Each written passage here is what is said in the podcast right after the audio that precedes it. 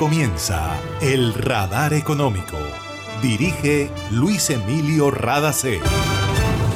Soy Mabel Rada y esta es la emisión 10133 del Radar Económico. Estos son los temas en la mira del radar. Aunque el gobierno colombiano va bien en materia fiscal, debe revisar la financiación de los programas sociales que prácticamente son gastos permanentes si los ingresos en los que se respaldan son transitorios. Detalles del análisis de los economistas Mauricio Cárdenas y Mauricio Reina sobre el gobierno de Gustavo Petro. Para impulsar el crecimiento económico en Colombia, el gobierno nacional podría tener en cuenta la infraestructura, especialmente en el último año de gobierno de los alcaldes. Lo dijo Luis Fernando Mejía, director ejecutivo de FEDesarrollo, quien también hablará sobre inflación y desempleo. La Organización Mundial de la Salud advierte que el COVID-19 sigue haciendo de las suyas y las muertes han aumentado desde diciembre pasado. El panorama es mejor que el de hace un año, pero es necesario atender las debilidades de los sistemas sanitarios, dice el organismo internacional. Nuestra energía nos inspira a generar actos responsables con la sociedad, la tierra y el medio ambiente. Estamos evolucionando. Somos GESELCA, energía que hace bien. En Gases del Caribe tenemos una nueva línea de WhatsApp para atender tus solicitudes relacionadas con nuestro servicio. Escríbenos al 605-322-7000 y obtén respuesta inmediata. Recuerda 605-322-7000. En Gases del Caribe, tus trámites a la mano. Estamos contigo. Vigilado Superservicios. En el radar le contamos lo que está pasando en la economía. Los economistas Mauricio Cárdenas y Mauricio Reina analizaron cómo va el gobierno del presidente Gustavo Petro en este primer mes del año. El exministro de Hacienda, Mauricio Cárdenas, se refirió inicialmente a las prevenciones sobre la anunciada crisis del año 2023 y cómo ve a Colombia. El mundo comenzó este año con un sentimiento distinto en materia económica, es decir, ya pasó lo peor, no va a haber recesión, el fantasma de esa crisis económica del 2023 desapareció. Y todo esto detrás, pues tiene cosas sólidas, como que en Estados Unidos está bajando la inflación, en Europa está bajando el precio del gas, en la China se cambió la política, digamos, tan radical y tan represiva con respecto al COVID. Y esta semana, que ha sido la semana del Año Nuevo Chino, es una semana donde todo el mundo ha salido, ha habido miles de millones, literalmente hablando de desplazamientos. Entonces, la, la economía china se espera que este año vuelva a tener un crecimiento muy alto. Entonces, todo eso despejó el fantasma de la crisis. Estados Unidos ya no se espera que suba mucho la tasa de interés. La Reserva Federal la subirá esta semana entrante y reunión. Todo el mundo asegura que 25 puntos básicos. Después vendrá seguramente otros 25 puntos básicos y pare. Y ya a comienzos del 2024 se va a empezar a bajar la tasa de interés. Entonces, en la medida que ya las tasas de interés en Estados Unidos no se espera que suban mucho, de hecho las de los papeles de largo plazo ya bajaron, ya están bajando los papeles a 10 años, las hipotecas ya están bajando en Estados Unidos. Entonces, ya los capitales dicen, ya no nos vamos tanto para Estados Unidos y ha habido un apetito enorme por economías emergentes como Colombia y eso hace que las monedas de las economías emergentes se fortalezcan, como el peso colombiano, y eso es lo que nos ha llevado que terminamos el año con la gente preocupada de si vamos a estar en 5 mil pesos por dólar y ya estamos en 4.500, un poquito por encima de 4.500. Entonces, ¿qué quiere decir esto? Que las condiciones, las condiciones económicas cambiaron se espera también que este sea un año de buenos precios del petróleo, en buena parte por la recuperación económica de la China. Entonces, esa es otra buena noticia para Colombia. Y esto conduce a que ese factor que fue una especie como de obstáculo que tuvo el gobierno Petro hacia el mes de octubre, ya desaparece y se ve un poquito un panorama más despejado, con un signo de interrogación todavía grande y tal vez interesante, pero usted qué piensa y cómo va a afectar eso a la política, la inflación en Colombia. La inflación digamos que todavía no sabemos el dato de enero, porque todo el mundo anticipa que no será bueno. El Banco de la República subió la tasa de interés 75 puntos básicos. Mucha gente dice no ha terminado porque la inflación no ha parado.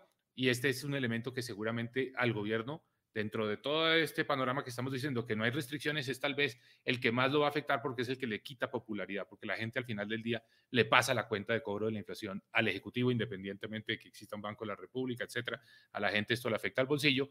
La alta inflación, pues seguramente va a ser un factor que va a poner un poco al gobierno en una posición débil frente a la opinión pública. Esto fue lo que comentó el economista e investigador Mauricio Reina sobre la tasa de cambio y el plan financiero del gobierno nacional.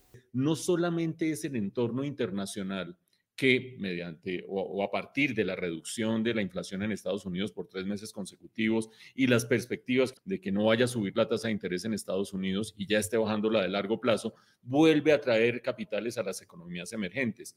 Hay gente que dice, ah, ahí quedaron pintados los tecnócratas y los economistas que decían que la coyuntura de Colombia afectaba la tasa de cambio. Eso no tiene nada que ver. Claro que tiene que ver. El plan financiero que sacó el gobierno, creo yo que con muy buen olfato en diciembre, no decía, qué absurdo sacar en plena novena un plan financiero, tranquilizó los mercados. Ahí hay garantía de que por lo menos capitales de corto plazo, inversionistas de corto plazo, van a tener su retribución alta tasa de interés y todavía subiendo en Colombia y fuera de eso, capacidad de pago en el corto plazo. Ningún inversionista se va a sentar con usted a decirle, oye, ¿me sabes que en 12 años vas a tener problemas cambiarios y te vas a fregar? Si mis inversiones en Colombia son de corto plazo, quede tranquilito, con alta tasa de interés y con capacidad de pago, que es lo que el plan financiero gracias a todas las ventajas de ingresos tributarios, crecimiento de la economía, buen precio del petróleo y las dos reformas tributarias le están dando al gobierno. Mauricio Cárdenas dijo que si hay algo positivo para destacar del gobierno de Gustavo Petro es el manejo fiscal.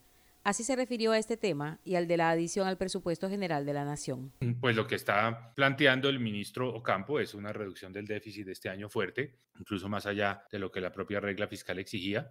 Me parece que ese ha sido un mensaje muy tranquilizador, pues ha sido bien recibido por los mercados. De hecho, por eso esta semana hicieron una emisión que fue sobredemandada y fue una emisión que al final el gobierno decidió, emisión de deuda, perdón, de bonos en el mercado internacional. Lograron 2.200 millones de dólares. Obviamente las tasas todavía son bastante altas porque siguen siendo muy altas para economías emergentes y siguen siendo altas para Colombia. O sea, eso hay que decirlo. Colombia está hoy con unos, unos márgenes, unos spreads sobre los papeles del Tesoro de los Estados Unidos, lo que se conoce como el riesgo país o la prima por riesgo país muy alto, parecida a Brasil, cuando nosotros siempre estábamos históricamente más cercanos a México, que es un país de menor riesgo. Entonces, pagamos unas tasas altas por nuestra deuda, pero bueno, la buena noticia es que hay apetito y que los inversionistas estuvieron dispuestos a, comprarla. Entonces, el, el manejo fiscal es un lado positivo. Ahora viene la adición presupuestal. La adición será entre 20 y 22 billones de pesos para aumentar este tema de los grados de libertad del presidente yo creo que no ha habido presidentes de Colombia en los últimos 20 años o 30 años que hayan tenido la munición de decir, vamos a hacer una edición presupuestal de 20 billones de pesos. Y esto es producto de la reforma tributaria, sí, es producto de los altos precios del petróleo, es producto del buen crecimiento económico del año pasado, es producto de la inflación del año pasado, en fin, una cantidad de factores, pero que no se van a repetir. Entonces, por eso yo soy más de la línea de que aquí hay que ser prudente. Yo no me gastaría los 20 billones de pesos que podría, entre comillas, gastarse el gobierno en este momento. Mi impresión es que lo que va a ser prioritario son los subsidios monetarios, las transferencias, estos apoyos de 500 mil o 600 mil pesos a los hogares en condición de pobreza, personas de la tercera edad, madres cabeza de familia, en fin. Yo creo que ese va a ser un elemento al que se le va a dar prioridad porque es promesa de campaña y sobre todo porque tiene un gran dividendo político de cara a las elecciones de octubre de este año. Mauricio Reina expresó preocupación sobre el compromiso que quiere asumir el gobierno con una agenda de subsidios tan alta cuando gran parte de los ingresos dependen del sector minero energético, al que con frecuencia le están dando hachazos. Cárdenas dijo que por ello la regla de oro de un ministro de Hacienda es no financiar gastos permanentes como los programas sociales promovidos actualmente con ingresos transitorios. Por ello reiteró que en lo fiscal el gobierno va bien, pero podría ser mejor si no se gasta los 20 o 22 billones de pesos de la adición presupuestal. Evolucionar es adaptarse a nuevos comienzos. Estamos listos para innovar, crear y construir futuro juntos. ESELCA es energía que une, transforma y hace bien.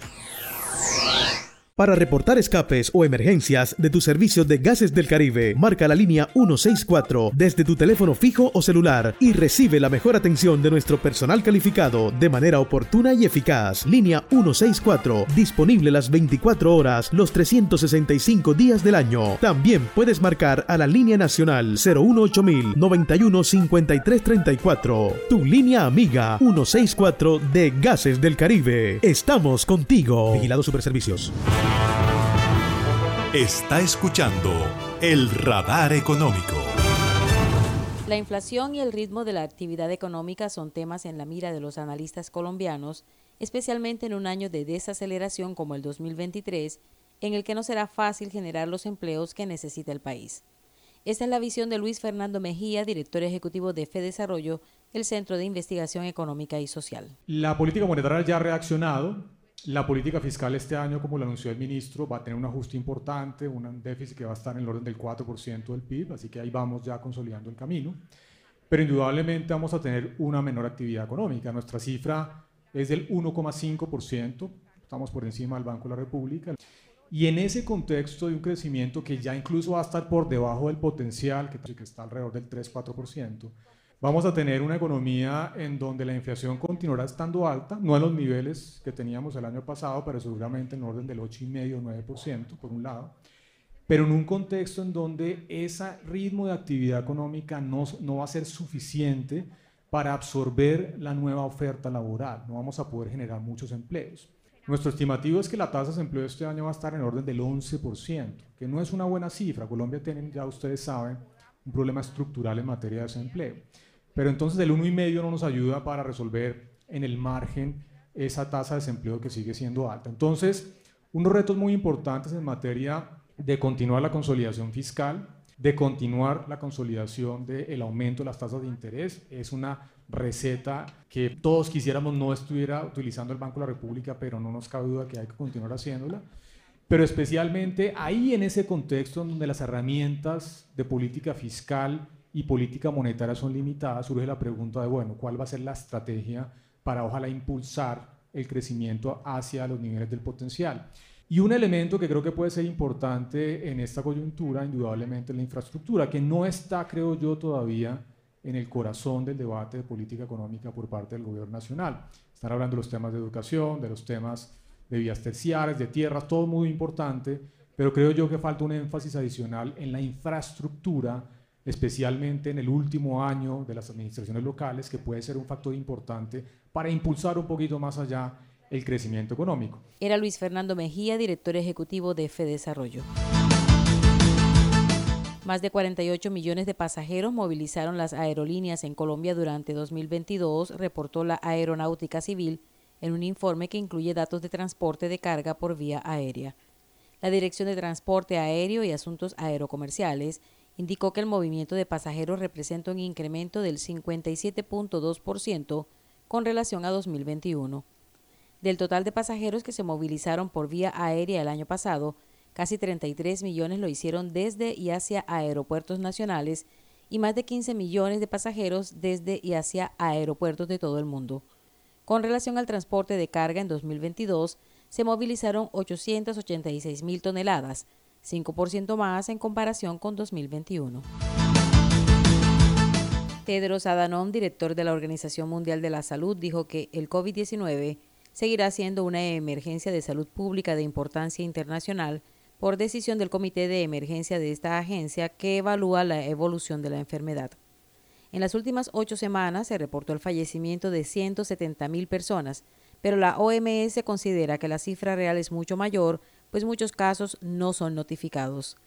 Adanon dijo que el panorama es mejor que el de hace un año, pero como el virus no se puede controlar, por lo menos hay que atender las debilidades de los sistemas sanitarios y de las poblaciones vulnerables alrededor del mundo.